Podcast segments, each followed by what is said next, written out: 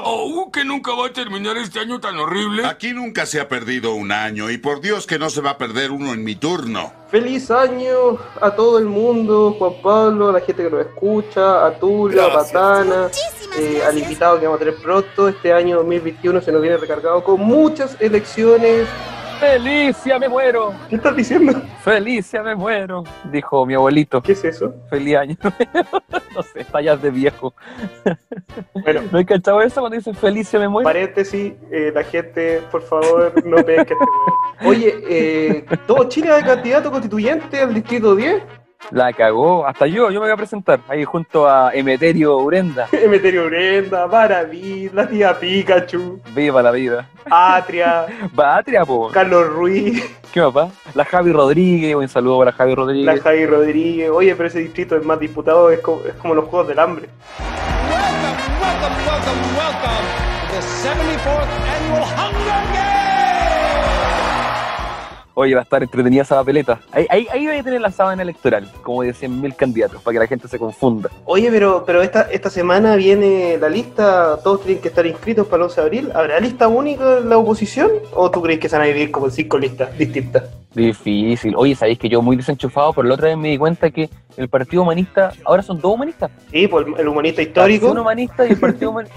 Oh, increíble. El Partido Liberal, por un lado, que ahora está pactando con Paradito, el nuevo trato, que es la cuestión de liberales con, la nueva treta. con- claro, con los ex RD. Eh, tenemos a la unidad constituyente, tenemos Claro. al, al Frente Amplio, el PC que se resta. Es increíble que estén juntos.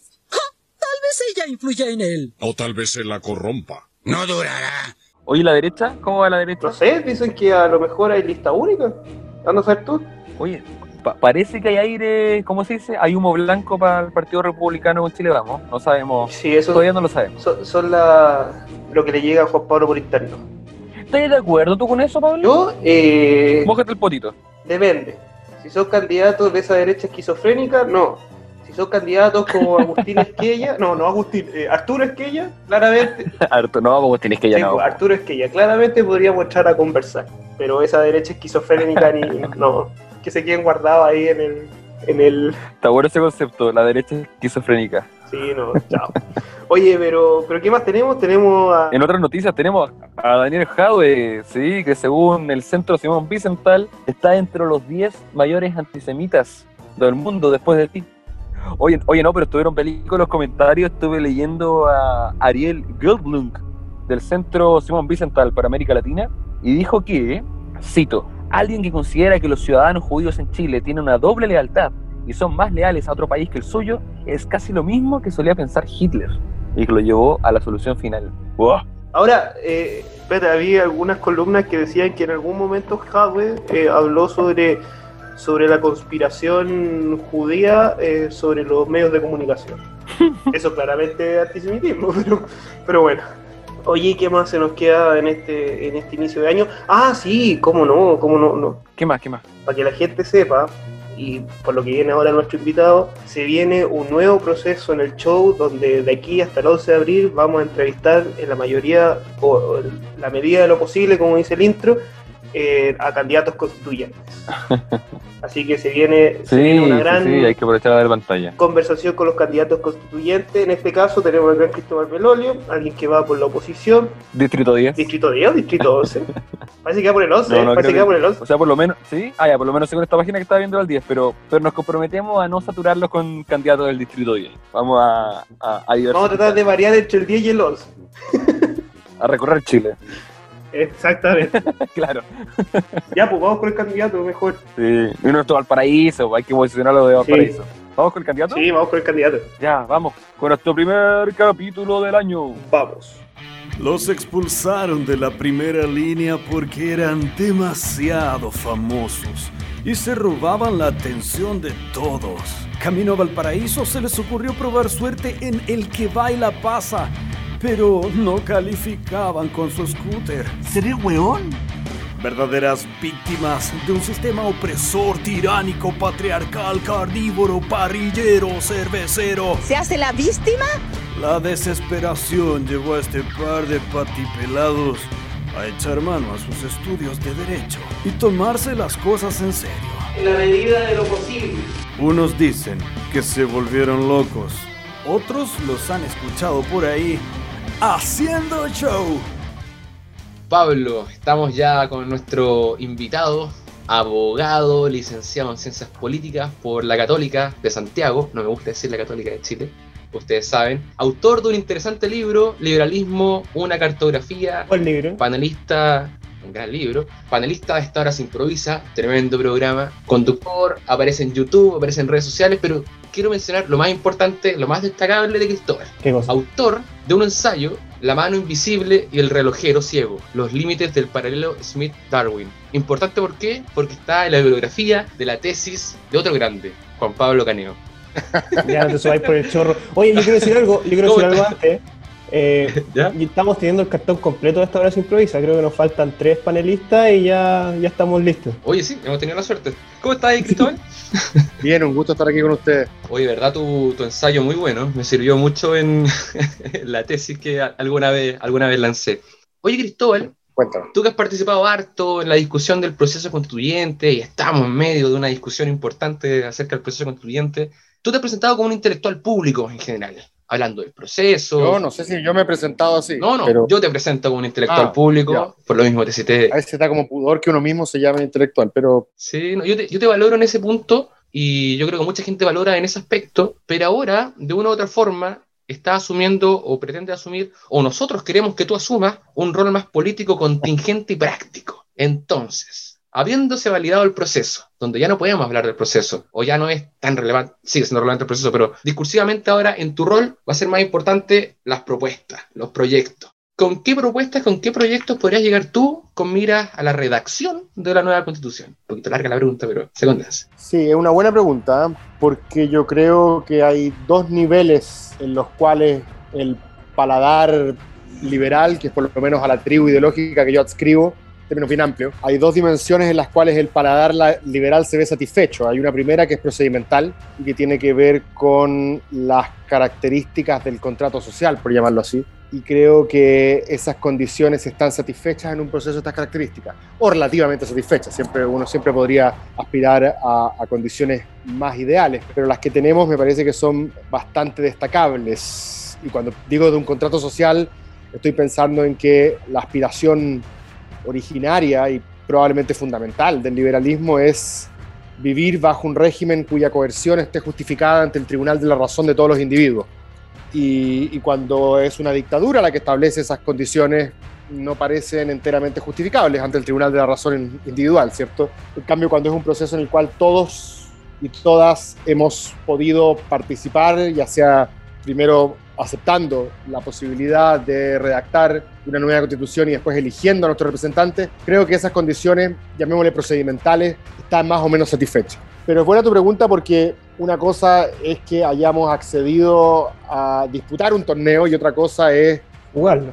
qué, resultado, qué resultado es el que queremos que, que- que emerja de ese torneo, ¿cierto? Eh, ¿Cuáles son lo que podríamos llamar ya no las condiciones procedimentales, sino lo- lo- lo- la dimensión sustantiva, los contenidos? Yo creo que hay un rango aceptable de arquitecturas políticas eh, que, son, que me parece que son razonables, y, estoy pensando aquí en régimen político principalmente, yo no tengo una, una predilección dogmática por uno más que otro. Se suele decir que los liberales son más parlamentaristas, ¿cierto? En la medida que eso significa que apuntan a desconcentrar el poder. Pero no me parece que eso sea enteramente obvio en todas las circunstancias. Probablemente van a haber fórmulas fórmulas mixtas. Estoy pensando primero en régimen político, que creo que va a ser una, una discusión relevante. Hay una segunda discusión que probablemente es la segunda más relevante, o sea, junto con la otra, la, la más relevante es la, es la dimensión de los derechos y garantías, las garantías fundamentales, los derechos individuales, ¿cierto? Ahí yo creo que la tradición constitucional chilena ya incorpora gran parte de las libertades que a nosotros nos parecen relevantes, ¿cierto? La libertad de expresión, la libertad de asociación, la libertad de desplazamiento, las libertades personales, el debido proceso, ¿cierto? Quizá con matices, pero por lo menos está lo importante. En general, claro, y uno podría discutir ahí eh, derecho a propiedad, por supuesto, cuáles son los, cuáles son los límites, eh, etcétera. Me parece que después de eso ya empiezan a haber discusiones un poco más complejas.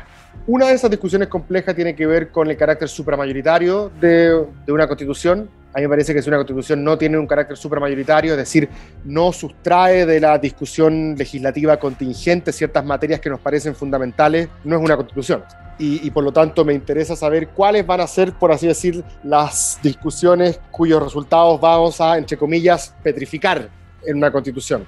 Y cuáles de ellas y cuáles otras van a ser parte de la discusión legislativa ordinaria, cuáles van a ser parte de la discusión política democrática cotidiana me parece que también es importante saber cuáles van a ser los aspectos que vamos a sustraer de la soberanía popular, llamémoslo así, y se las vamos a entregar a ciertos organismos que requieren cierta autonomía para llevar adelante su función. ¿Cuáles van, a, cuáles van a ser los límites que esa soberanía popular va a poder tener también para afectar derechos individuales y derechos de las minorías? Me parece súper interesante también ver de qué manera esta misma idea de derechos individuales conversa con otras formulaciones de derechos de grupo, de reconocimiento de ciertas ciertas identidades que no se definen en la clave individual, universalista, a la cual estamos acostumbrados en el liberalismo, sino que se definen eh, en otra, en otra clave, la clave identitaria.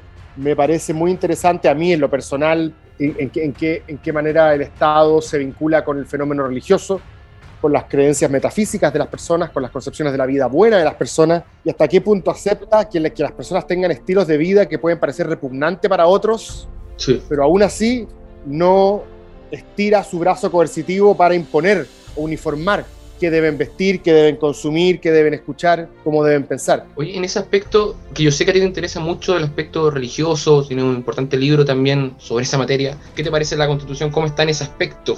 Quizás la, la mención a la familia, quizás, no sé, ¿qué te parece Sí, no me parece tan dramática, me parece más declarativa. Pero sí, es una, una discusión que podemos tener. Probablemente el, el gran cambio, conociendo la, la, cultura conservadora chilena, va a ser que vamos a decir que las familias son el núcleo fundamental de la sociedad en vez de la familia en singular. Pero estoy pensando más bien en un tipo de secularismo o de Estado laico que, si bien manifiesta su compromiso con la libertad religiosa, con que cada persona pueda profesar el culto que estime conveniente, no solo en su fuero privado, sino que también realizarlo junto con otros en manifestaciones más bien públicas. Me parece importante que el Estado garantice la igualdad en el trato a los distintos credos religiosos y me parece muy importante, sobre todo para la fisonomía, como se llama, de, del Chile contemporáneo y probablemente en, los próximos, en las próximas décadas, que se garantice también la neutralidad o la imparcialidad entre la religión y la no religión, entre los creyentes y los no creyentes.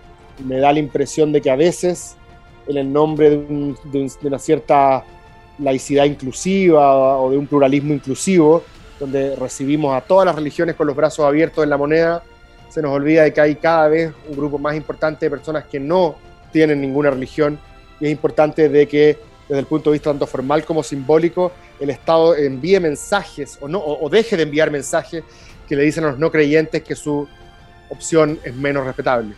Oye Cristóbal, eh, ya llevándote a un plano quizás mucho más, más práctico, por decirlo de alguna forma, quizás no tan en la teoría y las ideas que, que son bien necesarias, sobre todo en, en, el proceso constituyente, te quería preguntar lo siguiente, porque eh, lo más probable, y, y, quizás así sea, habrán a lo menos tres conglomerados, por decirlo de alguna forma.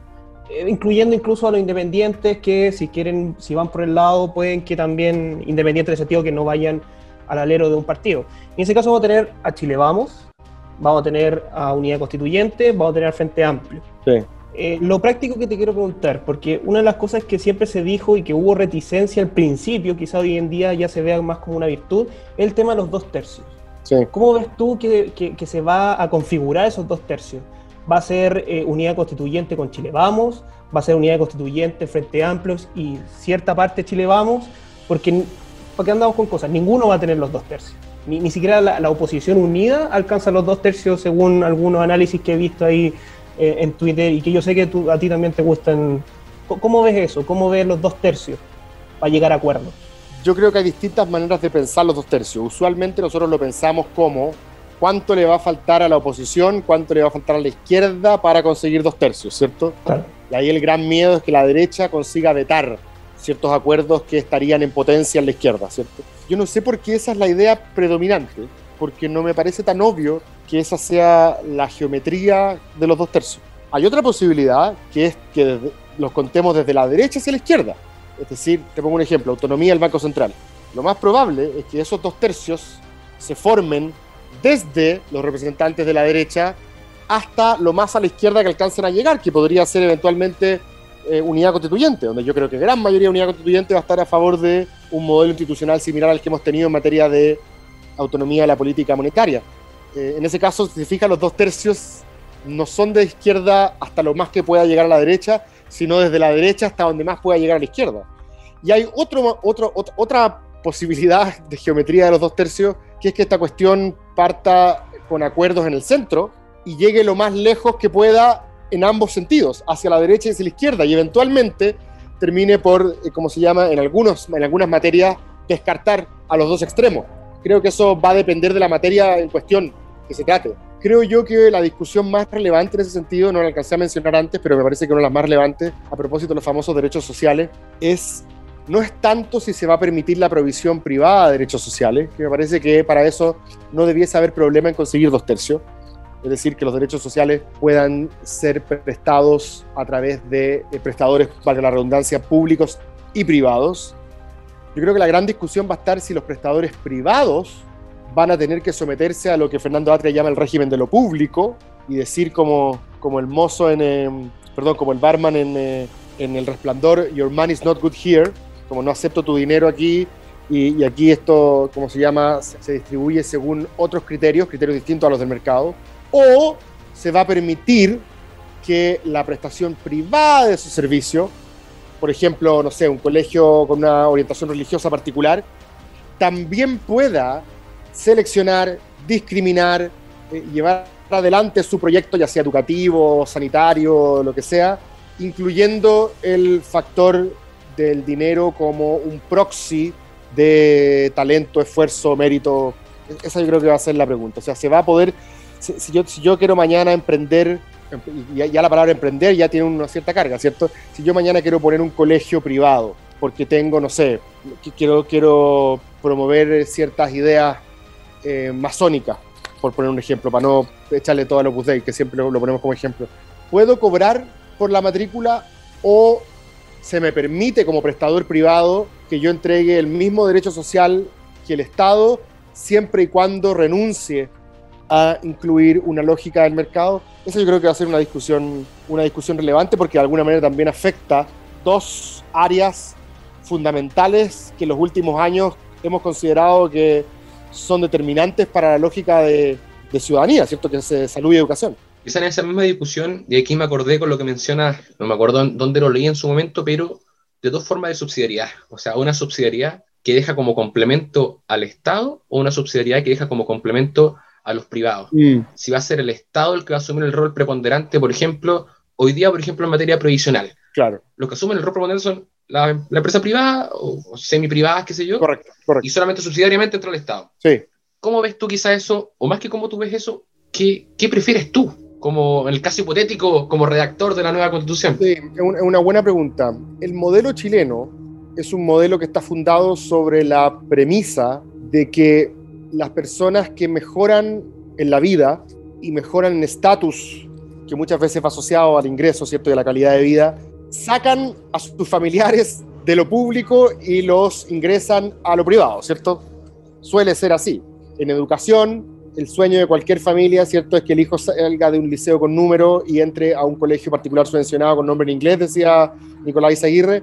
Eh, y si ya pudiera pagar una matrícula privada, mejor aún, ¿cierto? No necesariamente, aunque uno, no- uno se engañe pensando que eso es porque le dan mejor educación, es porque sabe que se va a juntar con otra gente que le permite también acceder a una cierta red cultural que te puede asegurar un poco en la vida. Eso es así. Entonces, el modelo chileno, llamémosle de, de Pinochet en adelante, y que la concertación de alguna manera profundizó al incorporar el copago en la educación particular subvencionado, es que si tienes los ingresos, si tienes los recursos, porque lo has ganado con tu esfuerzo, tu mérito tu talento, tú puedes abandonar lo público para mejorar a tu familia yéndote a lo privado. Lo mismo en materia de salud, ¿para qué hablar? Pues si alguien puede tener ISAPRE y puede ir a la clínica alemana, ¿para qué va a tener FONAS? ¿Cierto? Y se va a atender en un hospital público. Debe haber alguna gente que lo prefiere así, pero, pero, pero me parece raro que, que- que eso sea eh, el caso general. Lo mismo respecto al transporte. Es, es- es raro que alguien que puede moverse con transporte privado o que lo, lo haga en el público o que piense que el privado no es una mejora respecto del público, ¿cierto? La pregunta es si nosotros hoy día vamos a reservar algunas áreas que justamente te decía, por su carácter crucial para determinar la igual ciudadanía, van a obedecer a una lógica distinta. ¿Y te gusta ese discurso? O sea, ¿tú lo, tú lo compartes de cierta forma? Creo que, bueno, yo viví en, en, eh, en Reino Unido varios años y la experiencia, por lo menos que yo tengo de la salud gratuita, pública y universal, probablemente es un caso icónico, ¿cierto? El NHS británico. Orgullo después de la Segunda Guerra Mundial. Claro, pero es un modelo que, mm, que me encantaría que tuviéramos en Chile. O sea, yo soy de aquellos que, más allá de mi liberalismo, sufro cuando voy a una clínica y lo primero que me piden es que firme, es que pague, es que firme una serie de, de pagaré, es que, es que me hablen de siniestros, de deducibles. eh, esa, esa, esa lógica me hace pensar que la salud en Chile no está orientada a lo más importante que es justamente la salud, sino que está orientada principalmente a satisfacer las demandas necesarias de un negocio, que es que se financie, ¿cierto? Y, y la salud viene después. Ahora, puede que lo que esté diciendo, obviamente alguien me muestre un, un argumento para demostrarme que eso es, incorrecto, pero es la manera por lo menos que yo lo, percibo. Eh, me gustaría que tuviésemos todos y todas, sobre, sobre todo por las características que tiene la salud en la vida del ser humano, un sistema en el cual, independiente del tamaño de nuestra billetera, seamos reconocidos con la misma dignidad. Y para eso creo que tener un sistema público de salud el cual funcione con algo así como una especie de seguro único, que de hecho lo ha propuesto gente en Evópolis, y no me, y no me extrañaría que en un sistema como eso las ISAPRES, a propósito de tu pregunta, pues sorry por lo largo, terminen funcionando como una especie de seguro complementario. Eso, eso como, como, como, una, como una especie de... Los, los, que, los, que, los que pueden pagar por este seguro complementario lo hagan, pero que entre todos como sociedad nos preocupemos de que ninguno de los nuestros esté sometido a condiciones vejatorias a la hora de recibir prestaciones de salud, mientras otros, nosotros, esa es la verdad, por la holgura de las billeteras, puedan acceder a, una salud de primera categoría. Eso me parece que no se condice con el ideal de igual ciudadanía. En el caso de la educación, yo tengo una, una posición más moderada, más parecida a la de Elizabeth Anderson, que, que es una liberal igualitaria, que es que no, no es necesario que desaparezcan los colegios privados, ni, ni, ni necesariamente que no estén sometidos a ciertas reglas de mercado, en la medida que, en la medida que, y esto es un principio bien rolsiano, toda la sociedad se vea beneficiada, porque algunos tienen un tipo de educación que les permite desplegar sus capacidades y talentos que van a finalmente redundar en un beneficio colectivo. Entonces no ten, tengo más problema con que los colegios particulares sencillamente funcionen como reproducción de capital cultural, pero lo demás no necesariamente. Ahora sí creo que hay que sí creo que es problemático que hayamos creado un sistema educacional tan estratificado y tan segregado, porque finalmente es un problema, es un problema para nuestra capacidad país para dejar de ser un country club, que es lo que usualmente es más se nos, se nos recrimina en los círculos políticos e eh, intelectuales desarrollados. No, no, es un, no me parece que sea una ventaja que sean tres comunas las que finalmente sean las que proporcionen toda la elite chilena y sobre todo tan homogénea. Creo que es un problema. Es, de hecho un, un problema para alcanzar el desarrollo. Yo te quería preguntar en base a lo, a lo que dijiste de, de la, la, sensación de Country Club. Tú en muchos lives que has hecho eh, en Instagram, que de hecho podría haber sido aquí igual con una, una copa de vino, con, como lo hacen sí. los lives, eh, porque está buena la y conversa. Se me acabó el mío. ¿Se te acabó el tuyo? eh, tú en uno de esos dijiste que, previo al plebiscito, que esto iba a ser una forma de ver si es que la élite política codificó o no codificó la demanda del 18 de octubre. Decodificó. Sí. Decodificó, exactamente. Tú diste un cierto análisis, que, participación y porcentaje entre una u otra opción. Eso se dio, o sea, sí. tú después lo dijiste y se codificó, decodificó, quiero decir. Sí. Pero ahora viene una segunda parte. ¿Cómo hacemos que la gente se sienta parte de este proceso y que no vea que sea una discusión de elites de country club en un en un congreso, así como, como varios se han burlado, así como un congreso de Filadelfia. ¿Cómo, cómo eh, solucionamos esas expectativas? ¿Cómo, cómo, cómo evitamos sí, que la gente después diga, oye, ¿sabes qué? Están hablando del semipresidencialismo, yo lo único que quiero es, no sé, una mejor vivienda, eh, evitar el hacinamiento. ¿Cómo, ¿Cómo lo vemos ahí? Sí, un buen punto. De hecho, yo el, libro que escribí en 2015, Pinochet, Lagos y Nosotros, proponía una asamblea constituyente que se parecía bastante más a ese a ese, a ese, congreso de Filadelfia, eran puros profesores de Derecho Constitucional. Yo creo que esa solución hoy día es políticamente inviable. Políticamente inviable porque la gente espera que esta constitución sea capaz de relegitimar las instituciones. Creo que el problema que tenemos fundamental es de legitimidad en Chile, de legitimidad política de nuestras instituciones. Y mm, si es que el órgano que va a relegitimar nuestras instituciones, o por lo menos elaborar el diseño de esas instituciones miras a que se relegitimen, eh, no está a su vez legitimado, eso va a ser complejo, ¿cierto? Ahora, ahí tenemos una paradoja, porque en principio las personas que debiesen participar de esta discusión debiesen estar, nuevamente por ponerlo en términos ronsianos, en clave razón pública, ¿cierto? Tratando de argumentar más allá de las contingencias arbitrarias de sus personalidades, de su destino, sino que deberían estar pensando en lo que es mejor para la sociedad completa. Pero creo que esa idea de razón pública, muy abstracta, muy kantiana, muy ilustrada, ¿cierto? Esta, esta idea como de que somos capaces de tú y yo razonar y persuadirnos racionalmente de acuerdo a argumentos. Creo que esa idea está siendo desafiada, tensionada por la necesidad de mucha gente de que las personas que estén participando de esta conversación representen trayectorias vitales concretas, es decir, que se parezcan a los representados, lo que podríamos llamar representatividad por presencia. Yo quiero que alguien como yo esté ahí. Yo soy mujer, quiero una mujer. Yo soy mapuche, quiero un mapuche. Yo soy homosexual, quiero un homosexual. Porque de lo contrario, si es siempre un hombre blanco, heterosexual, capitalino, católico, eh, es difícil que él, meramente evocando términos como justicia, democracia, libertad, entienda lo que me pasa a mí. Esa es más o menos la, la, reivindicación identitaria y de presencia que yo veo en parte del discurso público actual. Y creo que justamente ese discurso identitario tensiona esta idea más de razón pública, que es la que yo digo que sería la ideal. Pero hay que reconocer que sin esa lógica identitaria puede fracasar desde el punto de vista de la legitimidad política del órgano. Estamos casados en una, en una especie de trampa. No, sí, pero, pero imagínate... Pero hay, que, pero, hay que, pero hay que navegarla.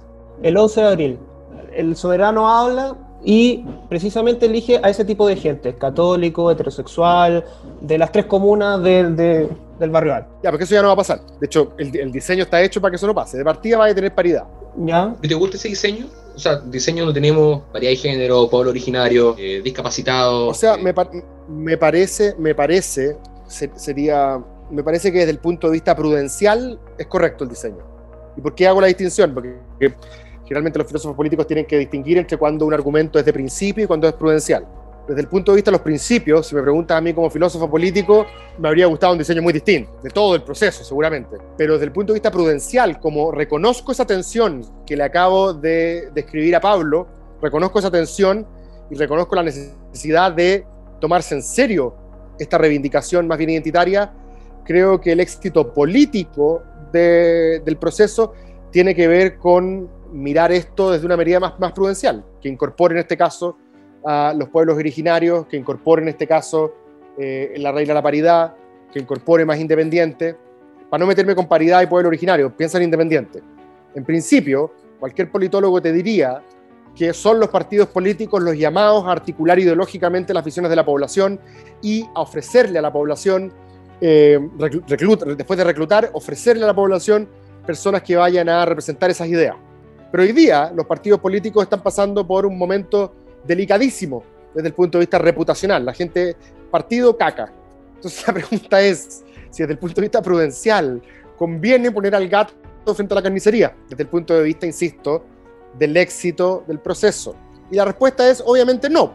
Entonces esas élites, Pablo, endogámicas, de tres comunas, de cuatro colegios, hombres heterosexuales, católicos de, de, de 60 años, van a tener que compartir poder para que la percepción de la ciudadanía sea que finalmente, ahora sí que sí, esta constitución la hicimos más o menos entre todos. Y la paridad en ese sentido es fundamental porque, para ponernos un poquito más interseccionales, aquí hoy día en el último tiempo se ha descrito la realidad chilena, como se describe en las universidades gringas, ¿cierto? Como una cadena de opresiones, ¿cierto? Los hombres oprimen a las mujeres, los blancos oprimen a los, chilenos a los indígenas, los heterosexuales a los homosexuales, eh, los, católicos a, las minorías religiosas, eh, y así sucesivamente, ¿cierto?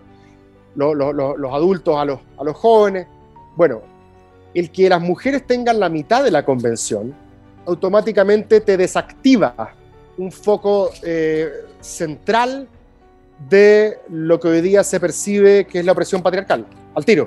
O sea, ya tienes la, ya de la, mitad de la, de, la, convención van a ser esta, como se llama, la única minoría que es mayoría, un grupo históricamente desplazado y oprimido que son las mujeres. Al incorporar 17 cupos de pueblos originarios, vas a desactivar automáticamente otro de estos ejes de- de opresión.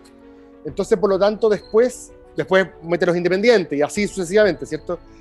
Entonces creo que después se va a hacer más complejo decir que tuviste una convención manejada por los mismos hombres capitalinos de tres colegios, porque eso ya no va a ser así. Eso ya no va a ser así. Pero ya, ent- entiendo la variedad, pero por ejemplo, no sé, eh, que desde Santiago manden en las listas a gente, por ejemplo, hay mucha crítica que se vengan a la quinta región, por ejemplo, a la quinta costa o a la quinta eh, cordillera, distrito 6 y 7. ¿Eso no, no afectaría también? Yo creo que sí, yo creo que sí. Yo creo que lo- lo- los diputados y senadores tienen que cansarse de mandar a sus hijos, que se llaman igual, Claro. a competir, aprovechando el apellido, a competir a, a- a distritos que con suerte conocen. Yo creo que es importante, y lo comentábamos antes de comenzar la grabación, se lo comentaba Juan Pablo, eh, a mí me parece mm, que no es presentable a estas alturas cuando me dice Cristóbal, pero eh, ¿por qué tiene que ser necesariamente el 10 o el 11? ¿Por qué no puede ser el 7 o el donde nos falta gente? Y yo digo, el problema no es que les falte gente allá. El problema es que mi trayectoria vital, mi experiencia de vida, está mucho más vinculada, es mucho más coherente cuando aspiro a representar a gente de- de- distrito 10 o distrito 11. Eh, pueden haber otros que también, hoy día Chile eh, eh, probablemente es, es más, es más complejo, ¿cierto? Eh, pero me parecería que conspira contra el espíritu justamente de este proceso que cualquier persona de las tres comunas sienta que porque tiene una casa de veraneo en el distrito 22 puede eh, ir a representar eh, esa- esas trayectorias vitales. Es complejo, insisto, bajo las condiciones prudenciales que acabo de describir. Bajo condiciones de principios abstractos, yo te habría dicho no escojamos esto por distrito. Esta es una discusión constitucional que debería elegirse con lista nacional. ¿Y el, so- el sorteo? Ojalá que, ¿El sorteo no te gusta? Ojalá que, ojalá que, ojalá que pudiese votar por mí alguien en Antofagasta o alguien de Temuco, si es que estima que mis ideas lo representan en materia de régimen político, de garantías fundamentales, de Estado laico, de Banco Central, ¿cierto? Porque sabe que probablemente va a tener poca relación con, con- con vivir en Temuco o en, o en Coquimbo. Pero bueno, es- esa, es pelea, pelea perdida. Ahora, los distritos actuales son grandes, son lo suficientemente grandes, ¿cierto? Entonces, en teoría, la idea es que permitan que, se- que- esa conversación más nacional eh, se produzca igual. Sorteo, yo nunca he sido muy partidario del sorteo. Em, creo que es importante que los, justamente porque creo que esta es una discusión ideológica, en el legítimo sentido del término, creo que es importante que las personas puedan elegir respecto de distintas ofertas normativas sobre qué se considera justo o injusto, sobre qué se considera deseable o deseable, sobre distintas concepciones de libertad, sobre distintas concepciones de igualdad, sobre distintas concepciones de subsidiariedad, como decía recién eh, Juan Pablo. Eh, y me pasa con el sorteo, que es que, ok, tú tenés 150 personas sorteadas, eh, en la esperanza de que tengáis más o menos representada aleatoriamente la diversidad ideológica de los chilenos o chilenas, pero eso no, probablemente no vaya a ser así. Y después una carnicería sobre sus pobres 50 155 personas a las cuales se les van a tirar al cuello. No, me, me- me parece mejor que hayan personas que, y partidos y movimientos y grupos sociales, políticos, que articulen ideas y digan, mira, esto es lo que yo quiero de una constitución, esta es mi constitución ideal, ¿te gusta sí o no? Eh, La gente democráticamente elige que en la gente de eso. democráticamente elija. A mí me habría gustado una cosa así, pero insisto, eso es lo que a mí me habría gustado en condiciones ideales. Las Claro. condiciones en las cuales estamos entrando a este proceso exigen que nosotros tengamos juicios prudenciales para asegurar el éxito del proceso. Oye, eh, Cristóbal, me quedé pegado con lo que hablabas recién, lo que hablaban con Pablo sobre el tema de lo- lo- los escaños reservados y esta lógica que se generó en este proceso. Sí. Mi problema con esto es que, si bien puede ser necesario a nivel procedimental asegurar ciertos escaños, no sé, dar ciertas facilidades a ciertos grupos, eh, claro, Di la verdad, Eh, Juan Pablo. mi conflicto es. de escaño, escaño chango. Oye, no, pero mi problema es con el resultado. O sea, yo creo que podemos tener cierto consenso en que el proceso de una cierta forma ilumina el resultado. Así que, Sí. claro, quizás para redactar la nueva constitución necesitas quizás estos 17 escaños de pueblo originario, lo independiente, mujeres, etcétera. Sí. Pero no también es probable que la nueva constitución también resulte con escaños, por ejemplo, para la Cámara de Diputados y que eso también redunde o derive al final Ah, en, buena pregunta. en esa misma Sí. lógica identitaria Abrió con una los peligros del corporativismo Sí. para las políticas públicas futuras. Yo coincido contigo, Juan Pablo. Tengo el- no sé si decir temor, pero yo, yo estaría atento a eso. Em, porque, porque es, por lo menos desde la perspectiva liberal, que suele ser individualista, universalista e igualitarista, se genera una tensión, evidente.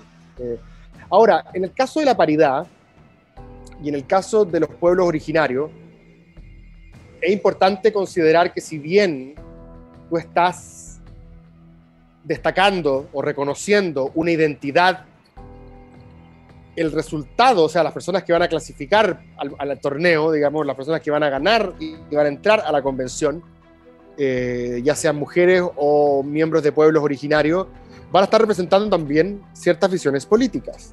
Te pongo un ejemplo.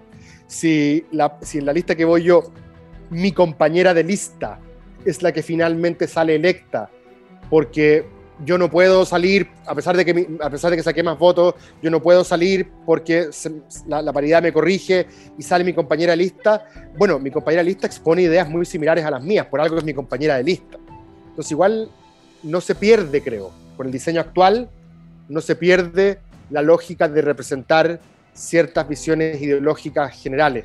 Eh, los pueblos originarios, como tú sabes, los candidatos también se van a presentar por- o, o tuititeado, va a decir, o tuititeado Evópoli. Entonces tú, cuando eliges a tuititeado, no solamente eliges a un Rapanui que va a ir a deliberar a la convención desde una lógica Rapanui, también va a ir a argumentar desde una lógica Evópoli. Y probablemente se va a sentar en, Evópoli. en- en la bancada de Evópoli. Eh, y las mujeres de Evópoli se van a sentar en la bancada de Evópoli. Quizás no creo lo que- sabemos, tu idea todavía no, no Bueno, sabemos. ¿ah? pero, pero sí, se entiende el punto. O sea, pero, pero sí, es, a ver, es importante esto porque la honestidad intelectual es, cre- creo que aquí es, fundamental. Y, es bueno que el punto como tú lo señalas, porque reconocer las tensiones que existen entre dos cuestiones que nos parecen deseables, una desde el punto de vista de los principios, otra desde el punto de vista prudencial, o pueden ser las dos desde el punto de vista de los principios, o las dos prudenciales, no significa necesariamente encontrar, primero que la tensión es insoluble, tú puedes ecualizar distintos principios y considerar que a veces unos pesan más que otros, eh, y, no significa considerar que una de las dos opciones sea descabellada, absurda, también le, conce- le concedes el peso a la que tiene el otro. Eh, a mí por lo menos me gusta, me parece más honesto reconocer que hay ciertas discusiones que generan ciertas tensiones. Y que es un poco la lógica de la, de la política. Yo creo que no, me, me daría terror, sinceramente. A mí, bueno, hay hoy día muchas personas en política que parecen estar tan seguras de lo que piensan. Eh, me daría terror pensar que mis ideas sustantivas, que mis propuestas son invulnerables. O sea, yo, necesito, yo, yo tengo que estar equivocado en algunas cosas. O tengo que tener una mirada parcial sobre algunas cosas. Y la única manera de que tengamos entre todos una mirada más completa, más integradora, es si es que yo uno mi visión a otra visión y entre todos más o menos armamos este puzzle. Eh, así que me parece que no hay nada de malo, Juan Pablo, en reconocer esas tensiones. Sí, eh, bueno, sigamos con esto porque tenemos nuestra sección importante y querida por el público.